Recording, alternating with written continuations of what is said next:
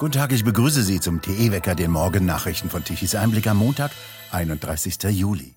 Niederländische Bergungsexperten begannen gestern Abend, das brennende Autofrachtschiff Fremantle Highway von der Insel Terschelling Richtung Osten bis zur Wattenmeerinsel Schiermonnikoog zu schleppen. Dies teilte die zuständige Wasserbehörde mit. Sollte es auseinanderbrechen oder kentern, drohe eine Umweltverseuchung. Der neue Ankerplatz solle sicherer sein. Der erste Versuch, das brennende Frachtschiff abzuschleppen, musste wegen starkem Wind und Rauch gestoppt werden. Die Fremantle Highway war auf dem Weg von Bremerhaven nach Singapur, als in der Nacht zum Mittwoch rund 30 Kilometer nördlich der Wattenmeerinsel Ameland ein Feuer ausbrach. Bei der Evakuierung der Besatzung starb ein Mensch. Wie aus den Funksprüchen hervorgeht, begann der Brand bei den Elektroautos. Dies bestätigte zudem die in Japan ansässige Schifffahrtsgesellschaft K-Line. Es sei gut möglich, dass die elektrischen Autos den Brand ausgelöst haben. Unter den rund 3800 Autos befanden sich rund 500 elektrische Fahrzeuge. Der derzeitige Umweltminister Niedersachsens Mayer von den Grünen forderte strengere Vorgaben für den Schiffsverkehr auf der Nordsee. Es müssten die Sicherheits- und Umweltstandards verbessert werden, so Mayer gegenüber dem NDR. Auch der Brandschutz müsse besser gewährleistet werden. Man müsse auch überlegen, dass man solche Risikoschiffe nicht an der nahen Route entlang der Küste fahren lasse, sondern weiter draußen. Eine Ölkatastrophe im Weltnaturerbe Wattenmeer möge man sich gar nicht vorstellen, so Meyer. Meyer wurde nicht gefragt, was er tun will, wenn ein brennender oder antriebsloser Frachter in die zahlreichen Windräder auf der Nordsee treibt, die breite Hindernisse für die Schifffahrt bilden. Die AfD wird mit ihrem Spitzenkandidaten Maximilian Krah im kommenden Jahr in die Wahlen zum Europäischen Parlament einziehen. Die rund 600 Delegierten wählten den Europaabgeordneten aus Sachsen auf ihrem Parteitag am vergangenen Wochenende in Magdeburg. Krah setzte sich im ersten Wahlgang mit 65,7 Prozent der Stimmen durch. Krah wechselte 2016 von der CDU zur AfD und übernahm dort zeitweise die Position des stellvertretenden Landesvorsitzenden der AfD Sachsen. 2019 wurde er in das Europäische Parlament gewählt. Seit 2022 ist er außerdem Mitglied im AfD-Bundesvorstand. Auf den zweiten Platz wählten die Delegierten den bayerischen Bundestagsabgeordneten Peter Bistron. Insgesamt wurden in Magdeburg die ersten 15 Kandidaten gewählt, die nächsten sollen bei einem weiteren Parteitag bestimmt werden.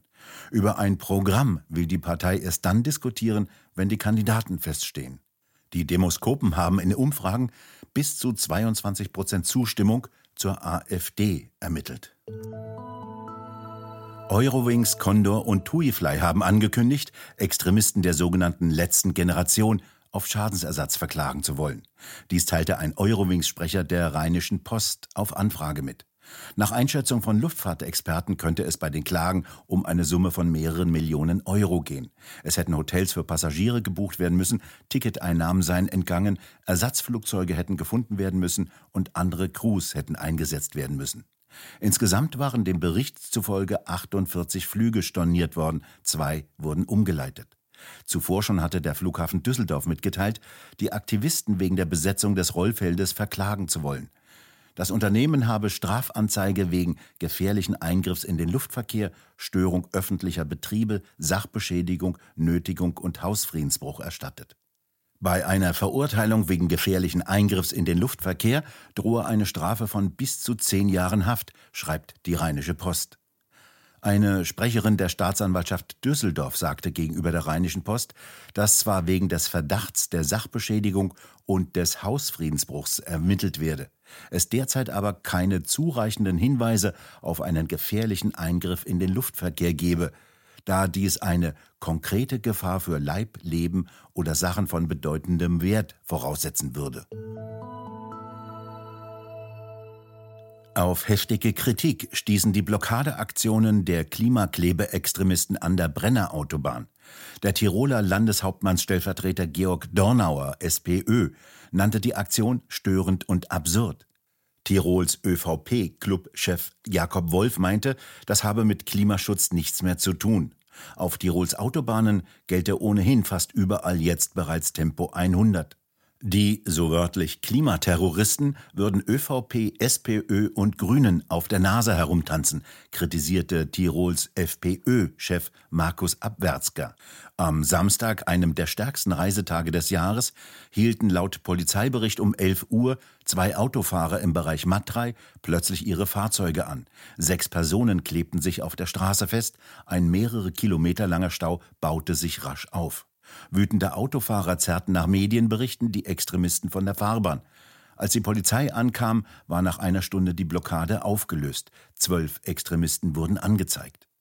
Die Polizei in Wien wies darauf hin, dass mehr als 2000 Anzeigen von der Polizei in Österreich seit dem 1. Januar dieses Jahres nach den Aktionen der Klimaextremisten gestellt wurden. Wie die Pressestelle der Polizei in einer Pressemitteilung weiter bekannt gab, habe es bei 150 Aktionen rund 500 Festnahmen gegeben. Rund 26.000 Ermittlungsverfahren wegen gefälschter Impfpässe sollen bundesweit laufen. Dies ergab eine Umfrage der Welt am Sonntag in allen 16 Bundesländern. Vor allem im Internet seien Ermittler auf entsprechende Angebote von Impfpassfälschern gestoßen. Zur Hochzeit der Corona-Pandemie wurden für gefälschte Impfpässe Preise zwischen 200 und 300 Euro verlangt. Während die Gewerkschaft der Polizei eine hohe Arbeitsbelastung der Ermittler beklage, lehnten Gesundheitspolitiker von Union und Linken eine Amnestie für Fälscher ab. Der Rückstau an zu bearbeitenden Sachverhalten sei immens, zitiert die Welt einen Gewerkschafter. Dies liege auch am hohen Aufwand, der betrieben werde, um Fälscherwerkstätten und deren Strukturen zu identifizieren. Allerdings habe die Kriminalpolizei in der Bundesrepublik nicht mehr Personal zur Verfügung. Noch ist nicht bekannt, wann Ermittlungen gegen Verantwortliche beginnen, die mit falschen medizinischen Aussagen eine ganze Nation in Angst und Strecken versetzt haben und für teilweise massive Impfschäden verantwortlich sind und die viele Menschen zu den Impfungen gezwungen haben. Dabei wurde gegen medizinische Regeln und Aufklärungspflichten verstoßen.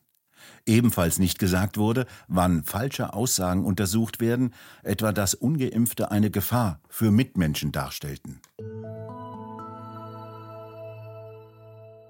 In Großbritannien zieht das britische Tochterunternehmen der Deutschen Bahn, die DB Cargo UK, ihre elektrischen Lokomotiven der Baureihe 90 aus dem Verkehr. Explodierende Strompreise machen den Betrieb der Elektrolux zu teuer. 24 dieser elektrischen Lokomotiven sollten Güterzüge ziehen. Sie dienten zuvor im schnellen Personenverkehr, wurden überarbeitet und sollten fortan Güterzüge umweltfreundlich mit Strom mit Null CO2, wie es hieß, bewegen. Als Aufschrift auf der Lokomotive wählte die DB Cargo UK den Werbespruch wörtlich Ich bin das Rückgrat der Wirtschaft. Doch jetzt hat DB Cargo diese Lokomotiven auf das Abstellgleis gefahren und will sie verkaufen oder verschrotten. Stattdessen sollen Diesellokomotiven eingesetzt werden, deren Antrieb billiger als die elektrische Traktion ist. DB Cargo UK erklärte, dass diese Entscheidung auf die Betriebskosten zurückzuführen sei und einen Schlag gegen die eigenen Umweltauflagen darstelle. Es mache im derzeitigen wirtschaftlichen Klima keinen Sinn, so hieß es, die zusätzlichen Kosten für den Betrieb und die Wartung der Elektroloks der Klasse 90 zu tragen. Auf Kritik stieß, dass ein Unternehmen, das sein grünes Mäntelchen sehr offensiv vor sich hergetragen hat, jetzt wieder auf Dieselantrieb setzt. DB Cargo sei mit akuten wirtschaftlichen Herausforderungen konfrontiert, so der Vorstandsvorsitzende Rossi. Er bekräftigte zudem, dass sich das Unternehmen anstrenge, die Herausforderungen der Klimaneutralität zu erreichen. Im vergangenen Jahr hatte bereits das Unternehmen Freightliner eine ähnlich große Flotte der Elektrolokomotiven, ebenfalls der Baureihe 90, stillgelegt. Allerdings nur vorübergehend, wie das Unternehmen sagte, während DB Cargo UK dies dauerhaft tut. Bedeckt und regnerisch gestaltet sich das Wetter heute. In der vergangenen Nacht ist eine Warmfront in den Nordwesten gezogen mit vielen Regenfällen. Vor allem im Norden kommt es immer wieder zu Regenschauern, an den Küsten zu Niederschlägen mit teilweise erheblichen Mengen. Im Süden dagegen bleibt es heute eher trocken und mitunter kommt die Sonne hervor.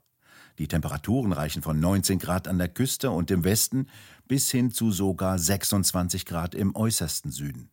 Morgen dringt die Warmfront weiter in das Land vor und bringt viele weitere Niederschläge mit sich. Für den Mittwoch und Donnerstag zeichnen mittlerweile alle Wettermodelle ein kräftiges Sturmtief über Großbritannien, das Richtung Dänemark zieht und sehr feuchtwarme Luftmassen mit sich bringt und viel Regen und viel Wind, vielleicht auch einen kräftigen Sturm.